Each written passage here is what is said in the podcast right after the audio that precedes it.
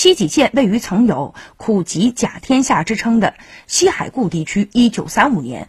红十五军长征途中进入西吉县，看到当地老百姓仅靠蒸煮等方法食用马铃薯，便开始教他们利用马铃薯制作粉条。而这项制作马铃薯粉条的技艺，八十多年来在王河村从未断绝，一直传承至今。在粉条产业的带动之下，王河村于二零一五年脱贫消耗。